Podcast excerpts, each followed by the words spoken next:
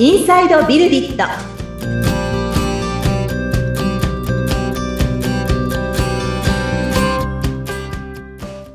こんにちは。株式会社ビルディットの富田です。アシスタントの菅千奈美です。富田さんよろしくお願いいたします。はい。よろしくお願いします。はい、そして今回も大橋さんよろしくお願いいたします。よろしくお願いいたします。はい。お願いします。はい。富田さん、だんだんだんだん話が 深くなってまいりましたが、いいですね。はい。これね、あの、どんどん難しくなっていって、次何話すんだみたいなことをですね、収録の合間に話してるんですが、こう、大体こう、ぶっつけ本番で収録しているっていう、ええアドリブ満載の番組ですので、皆さんもお楽しみいただければと思うんですが、というかアドリブしかないんですけどね、うんほぼ、ほぼ決まってないことを話しています。はい。はい。ちょっと時系列データの話をね、そうでした前ね。回の終わりにね。はい要は、あの、人のその学びとか成長っていうのは、あの、ある一点における、なんて言うんですかね、こうスナップショットと言いますか、その人の状態を表しているデータだけではなくて、ある一点からある一点までにおいて、どういった活動、行動、学びだったり思考だったりがあると思うんですけど、まあ、こういったものがあったから、こうなのだっていうふうに言えるとすれば、そのデータがいっぱい集まってたとすると、うん例えば、こういう状態にある人に、この状態まで行ってほしいっていう時に、こんな関わり方、こんな情報提供ができるんじゃないか、みたいなことをですね、こうソリューションとして提供できたりもするんじゃないか、みたいなところで、まあ、いわゆるその教育領域、人材育成の領域でも、この時系列データっていうのを、あの、しっかり扱えるようにしたいよね。データを扱う、えーデータ基盤のお話前回ちょっとしていただきましたけど、あの、時系列データ扱うみたいなところって、さっきね、あの、ちょうどこの収録の合間にお話ししてたところで言うと、他の業界でも同じような、やっぱり捉えられ方をしてんのかなみたいなことを大橋さん言ってましたけど、それもう一回シェアしてもらってもいいですか？あ、はい、ありがとうございます。ちょっと今は他のところでも少しデータ周りの話とかはしてて、あのーまあ、人流データとか、まあ、天気とかも含めて、うんあの、理系データじゃないと全然意味がなくて、あの、うん分析ができないんですよね。うん、うん。さっき富田さんが、ちょっと教育も含めて、なんかデータってやっぱ時系列じゃないと、さっき言ったあの、あまあ、過去どういうとこ、どういう日に何が起きて、その時天気どうだったんだっけとかも含めて、うん。じゃあ次の、あの、へ変化。これが起きた時に、その1ヶ月後どうなったんだっけとか含めて、同じ条件の時に何が起きたんだっけとか含めて、うん。結局その比べるものがないと、結構、あのデータってかかなり活用できなくなっちゃうので、うん。なんで今、例えば国のデータとかを調べてはいるんですけど、うん。時系列のタイムスタンプがないデータは本当に使い物にならないな、うん。とかはもう見てて思いますね。これど、ど、どうやって使うのみたいな。うん、うん、うん。いつの、うんいつのみたいな感じになっちゃうので、はいはいそれぐらいその時系列に対してのデータっていうのは、あの、重要ですし、うん。逆に整理するのが難しいので、そうですよね。うんそれ。が手もなってくるかなとは思ってます。うん。まあちょっと多少ね、我々そのエンジニアリングに関わるものとして専門的な話になってもいいのかなって思うんですけど、いわゆる時系列データを扱いやすいね、データベースみたいなものも何年か前から割とこう、プロダクションに入っていってみたいなことがあったと思うんですけど、そのあたりの潮流といいますか、流れって大体抑えてたりします？今大体こういう時系列データ扱うとすると、こういったものに入れて、こういう解析を組むみたいなっていうのを、単純に私があまり知らないんですけれども。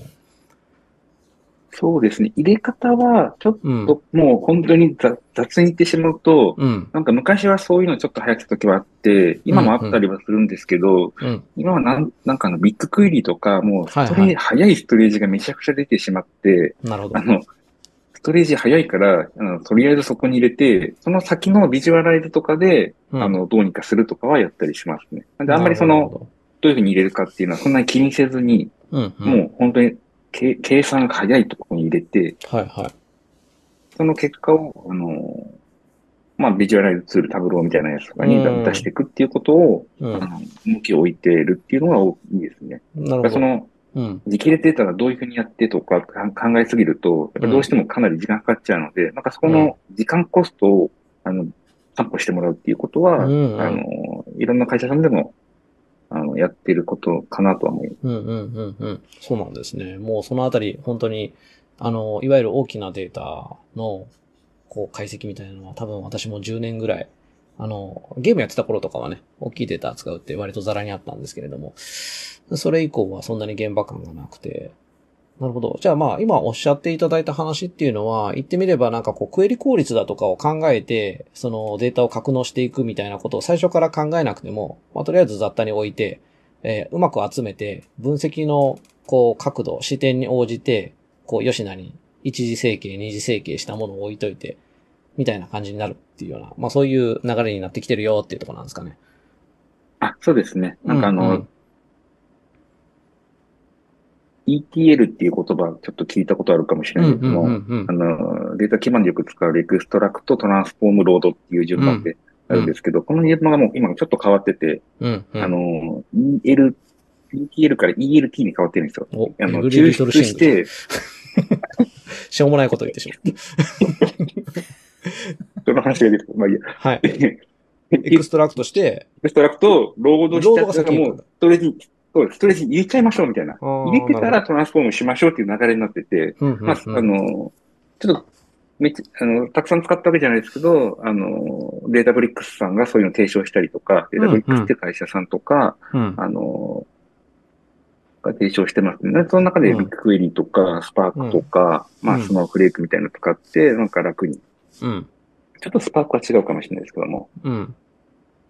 ELT みたいな流れで、えっと、まあ、その間にあまりコストかけないっていうことを、なんかデータ変わるんですよね、ちょいちょい。うん、まあまあそうっすよね。取れるデータとかね。あとまあ追加したくなりますよね。こういうのも取りたくなったな、みたいな。そうそうそう。うんロードとりあえず入れちゃってからかん、なんかいろいろやるみたいうん、うん、うん。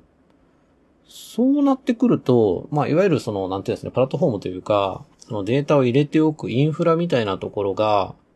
まあ我々のね、預かり知らぬところでどんどん高度化していっているのはいいことだと思いますし、その、こんな風に取り出したいみたいな時の要請に応じて、まあ、吉名に取り出せるような環境も、いろんなツールが整っているのかなって思うんですけど、いわゆるそのエンジニアとして、あるいはこのエンジニアリング企業としてですね、我々のようなその開発会社が抑えておくべき、その、すごく今後のその強みとできそうな領域、あるいはここはやっぱり抑えておかない、ここはエンジニアリングの領域だよね、みたいなところっていうのはどこになってくるんですかね？な。それは、あれですか、なんかビジネスとしてですか？なんか。そうですかね。ビビジネスとしてもそうですし、うん結局そのね、技術的に強みがあるっていうところがビジネスの適用の領域になると思うんですけど、うん。ここだと、うん。そうですね。エンジニアリングだと、やっぱ、なんかデータを扱うって、ちょっと、あの、前の話でもしたかもしれないですけど、うんうん扱える回数って限られてるんですよ。ほうほうほう。要は、扱う回数というか、構築する回数って限られてるんですよ。うん。なんかバックエンド例えば作ったら、なんかまたあの、何回もやる。バックエンドとかは結構何回も回収するんですけど、データって一回こう、基盤って構築しちゃうと、うん。結構な、あんまりなんか新しくリアクできちゃうみたいな、しない、できないんで、うん、うん。うん。なんか、自社の中で強みじゃないですか。まあこれはエンジニアの方たち向けなんですけど、はなんかできる機会があればもうガンガン挑戦した方がいいなと思っているい。領域で、うん。うん。まあそうすることによって自分の強みになりますし、その経験回数がかなり限られてるんで、データに関しては。うん。なんか率先してやった方がいいかなとはうん。思ってます。えっと、今のお話ってその、場数が限られてるよっていう、要は一つの大きなそのサービスがあったとしても、そのサービスの中でもリアーキテクチャの機会ってそんなにないから、そもそも、そういった機会に関わるチャンスがあったら、関わってった方がいいよみたいな話ですか？あそうですね。そうするとエンジニアの人たちの強みにもなりますし、いいのかなと思ってて。うんでビジネス目線だと、まあそれをしっかりあれですね。なんかデータと、なんかデータの基盤作りましただけだとダメだと思うんで、まずはもはいう可視化して、あの、さっき富田さんも言ったように時系列データにしてく、あの、こう比べるっていうところからはい。始めるだけでも、かなりあの、何やればいいんだっけと変わってくるので、うんあの、わ分かってくるので、はいなん。かそこから始めるっていうのは、あの、ファーストステップとしてはいいのかなと思ってうん、うます。ん、うん、うん。そうなんですね。まあ確かにそういうのをこうね、なんていうんですかね、こう、現場でやれる環境ってそうそうあるもんじゃないですよね。うん。うんこれからそれをまずその現場ではないところで学ぼうとする人っていうのはどういうところから取り掛かるといいですかね？現場でないところから。あ、なるほど。その発想はあんまりなかったかな。なんかこのあたりのサービスを追いかけておくといいとか、教材とか、あとはやっぱね、あの、何回か前にお話ししましたけど、この人、うんうんうんこの辺の人が言ってることを追いかけておくといいみたいなああ、ところがなるほど、ありがとうございます。うん。そうですね。なんか、データ基盤ではないんですけど、うん。データというか、そのサービスのグロースにデータって必ずかかってくるので、うん。なんかまずはそのビジネスサイドの方を目を向けてもらって、うんよくあるグロースハックとか含めて、はいはいなんか。あの、そういうところから入ってくると、あの、データ基盤とつながる部分がかなり、あの、ちょっと後になっちゃうんですけど、うんあるので、うん。うん。あの、グロースハック系の人見たりとか、ちょっともう死後かもしれないですけど、はいグロースハック系の人たち見たりとか、うんなんかそういうのから始めていくっていうのがいいのかなと思ってて、うん。世界的に有名だとレニーさんとかかなレニーさん。レニーさん。LE、レニー、何の人 LENNY とか。何の人？グロースハックの人だったはずで、ちょっと詳しくはいつも、グロースハックで多分著名な一人だと思う。うん。とか、追ってみるといいのかなと思いますし、うん。うん。うん。昔だと、昔って今なんですけど、あの、梶谷さんとか、はい。日本人のね。あの、グロースハックの、はい、はい教科書みたいな、うん。入ってるうんうんうん梶谷さんとかは。はい。いいですねい。いか私たちもね、あのー先ほどのお話っていうのは、まあ、ずっと、ここ最近、大橋さんと話してるところでもあったりする、その、開発会社として、私たちが、その、まあ、教育サービス、人材育成のサービスを支えていくようなシステムを作っていくときに、私たちはそこまで考えた上で、そのデータ活用ですね。まあ、ほとんどの場合、あの、いわゆるその、なんていうんですかね、この教育サービスのデジタル化だとか IT 化って、まあ、あの、それは当然あっていいと思うんですけど、現場の業務効率化であって、その、例えば、あの、先生の負担だとか、あるいは、えっと、まあ、それこそ、だいぶ今コロナ戻ってきてますけど、その、対面でできないので、えーオンラインで、えー教材を展開するみたいなところの省力化といいますか。まあ、いわゆる IT 導入の効率化できる部分だけっていうところに焦点が当たることは結構多かったんですけど、私たちはここの、まあ、提供した後に、今まで見たこともなかったデータが集まるようになってきたわけで、まあ、それをね、あの、6、7年前に教育ベンチャーで、えーそれこそ大橋さんと一緒にやってる時に私も見てたわけですけど、こういうデータって、ね、今、あの、他で見たことないなというか、こういうデータがもっと活用できると、本当に人のその成長だとか、前進って変わるんじゃないかっていうのをあの時感じていて、今も、まあ、このビルディットっていう会社でね、あの、いろんな教育サービス作り、人材育成サービスのお手伝いさせていただくときに、ぜひこのデータの活用ですね。はい。データ基盤作る、データ分析かける、それをまたビジネスに活かすと。うん。で、新しい価値作っていくみたいなところですね。取り組んでいきたいな、なんていうふうに思っていて、っていうようなところで、今ご一緒させていただいていると。そんな感じでしょうか。あの、4回にわたっていろいろとお話を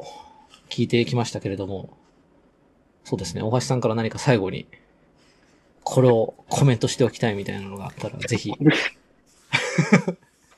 これもアドリブなんで。はい。いきなりっていう感じになっちゃいましたけど、どうですか？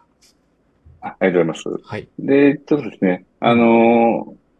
教育をもう一回やりたいと思ったのと、やっぱデータ面白いっていうところで、今富田さんとやらせてもらってるところあるんですけど、うん。なんか教育って、ちょっと富田さんから聞いてる感じだと、やっぱりデータまだまだこう活用できてないというか、うんちょっとまあ活用の感じも出てこない、うん多いので、なんかここに手こ入れできたらめちゃくちゃ教育って変わるんだろうなっていうのと、それがすごいワクワクしてるっていうのと、まあ掛け算でこう生成 AI みたいなところの文脈がこううんかけすときに、なんか、すごい教育の中で、うん。なんかすごい、なんでです。次のステップアップが大きく伸びるんだろうなっていうのは感覚あるので、はいそこの楽しみが今あるっていう感じです。いいですね。ありがとうございます。私あの、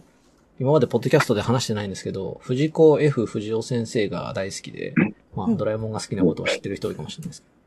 けど。あの、藤子 F 不二雄先生の作品でね、TP ボンっていうタイムパトロールの、あのー題材にした、タイムパトロールってドラえもんにもたまに出てくるんですけど、あの、タイムマシーンみたいなものを使って、いろんな時代の、この、世界をね、救いに行くような、あの、お話があるんですけど、その中で、なんかこう、その時代のことをですね、時代背景含めて高速に学ぶ、なんかこう、頭に、こう、チュチューブじゃないまあなんかこう、つけてですね、こう、一気に高速学習機みたいな感じで、こう、その時代のことが一気にわかるんだみたいなことをやってるシーンがあってですね、めっちゃいいな、これ、みたいな。一体これ何が起こってるんだろうって思うんですけど、なんか本当そのね、学びので、その学び方だとか、何かができるようになるまでって、本当人っていろんな、その思考だったり経験、体験を通じてね、経験して、で、何かができるようになったり、何かを知ったり、みたいなことがあったりすると思うんですけど、ここにね、やっぱテクノロジーが入っていくことで、こう、人のね、こう、成長だとかね、こう、世界がより良くなるみたいなところって、本当変わると思うんで、なんか、テクノロジー大好きですね、僕は。今だに。はい。ちょっとね、これをね、大橋さんと一緒にできるのは楽しみですし、はい、ワクワクしているところですということも最後にコメントさせていただいて、全4回シリーズ終わりたいと思います。ありがとうございました。はい。番。組を聞いてご感想やご質問、お問い合わせなどがありましたら、番組説明欄に富田さんの会社の URL を記載しておりますので、そちらからお問い合わせをお願いいたします。はい、えーこの番組は Apple Podcast、Google Podcast、Spotify、Amazon Music Podcast の各サービスでもお楽しみいただけます。番組を聞いて気に入っていただけた方は、各サービスから購読やフォローの設定していただきますと、えーエピソード、最新エピソードが届くようになりますので、よろしくお願いします。大橋さん、富田さん、ありがとうございました。ありがとうございました。ありがとうございました。